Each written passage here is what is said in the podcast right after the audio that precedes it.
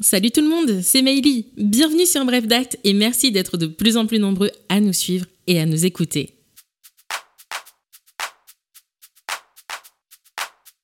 Maintenant que vous savez comment créer une société, je vous renvoie à l'épisode 26 de la saison 2 si jamais vous l'avez loupé, savez-vous qui compose la société, qui la dirige et comment elle fonctionne?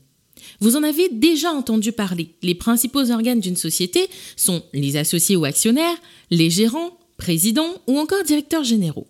À travers différents podcasts, nous allons étudier leurs droits et obligations au sein de la société, en commençant aujourd'hui par les associés ou actionnaires. Les associés ou actionnaires sont les principaux acteurs d'une société, car sans eux, il n'y a pas de société. C'est grâce à leurs apports et à leur volonté de s'associer, cette fameuse affectio societatis, que la société voit le jour. Les mots associés et actionnaires font en réalité référence à la même personne. Ce qui va les distinguer, c'est notamment le type de société, le type de titre et les modalités de cession de ces titres. On retrouve l'associé dans les sociétés de personnes, telles que les sociétés civiles ou sociétés à responsabilité limitée, les SARL, et il se voit attribuer des parts sociales, dont la cession est encadrée par un certain formalisme, dont très souvent l'agrément des autres associés. Alors que les actionnaires font partie des sociétés de capitaux. Généralement, ce sont des sociétés commerciales, telles que les sociétés anonymes ou les sociétés par action simplifiées, et ils se voient attribuer des actions qui sont librement cessibles.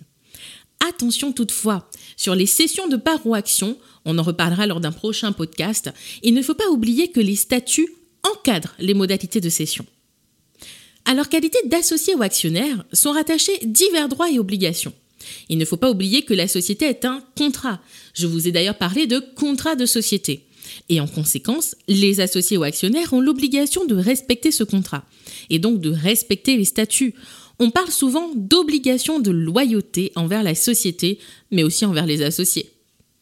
L'obligation principale d'un associé, ce qui lui confère cette qualité, c'est son obligation d'apport. Pour être associé, il doit faire un apport, et cet apport peut être en numéraire, en apportant à la société de l'argent, en nature, en apportant à la société un bien, tel qu'un immeuble, ou un apport en industrie, en apportant à la société son savoir, ses connaissances, ou ses compétences.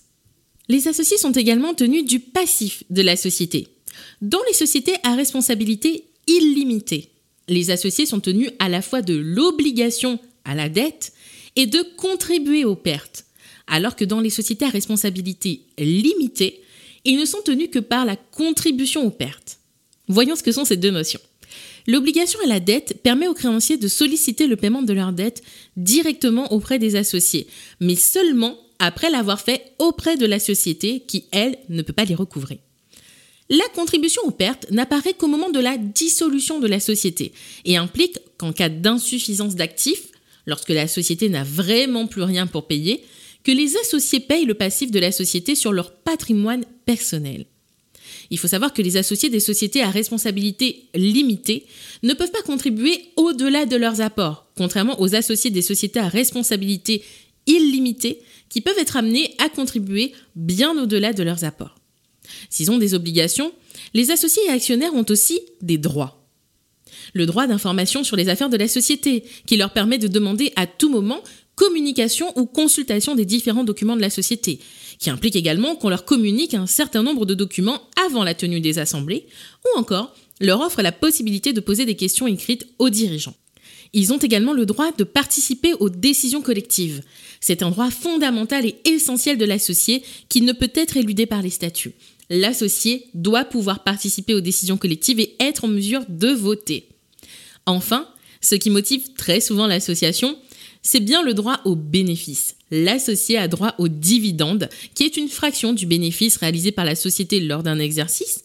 Il a droit aux réserves lorsqu'elles ont été faites et au boni de liquidation, qui n'est autre que la part de bénéfice attribuée lors de la liquidation de la société. Enfin, les associés et actionnaires ont le droit de céder leurs titres, les nantir, c'est-à-dire les donner en garantie, les donner, les vendre, voire même les louer. Les statuts pouvant notamment encadrer ces divers droits, sans oublier que les cessions de parts sont encadrées. Mais ça, nous le verrons prochainement. Restez connectés, et moi je vous dis à bientôt